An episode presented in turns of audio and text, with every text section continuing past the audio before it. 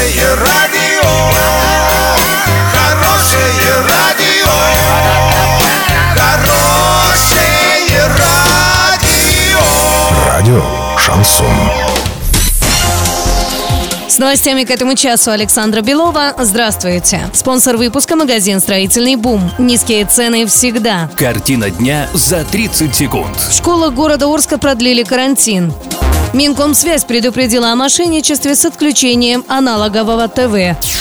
Подробнее обо всем. Подробнее обо всем. Специальная комиссия решила продлить карантин в школах Орска до 15 февраля включительно. Напомним, сначала школы города Орска закрыли на карантин из-за высокой заболеваемости гриппом и ОРВИ на 5 дней с 7 по 12 февраля. Кроме того, занятия на это же время отменили в учреждениях дополнительного образования, спортивных секциях, кружках и прочее. Детские сады работают в штатном режиме. Однако по рекомендациям членов СПК родителям по возможности стоит не водить детей в детские сады.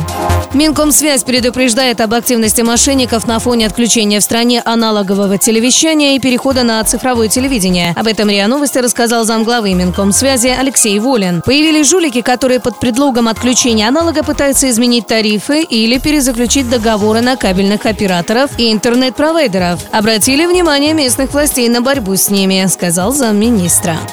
На сегодня и завтра доллар 65.71, евро 74.15. Сообщайте нам важные новости по телефону Ворске 30 30 56. Подробности, фото и видео отчеты на сайте урал56.ру для лиц старше 16 лет. Напомню, спонсор выпуска магазин «Строительный бум» Александра Белова, радио «Шансон Ворске».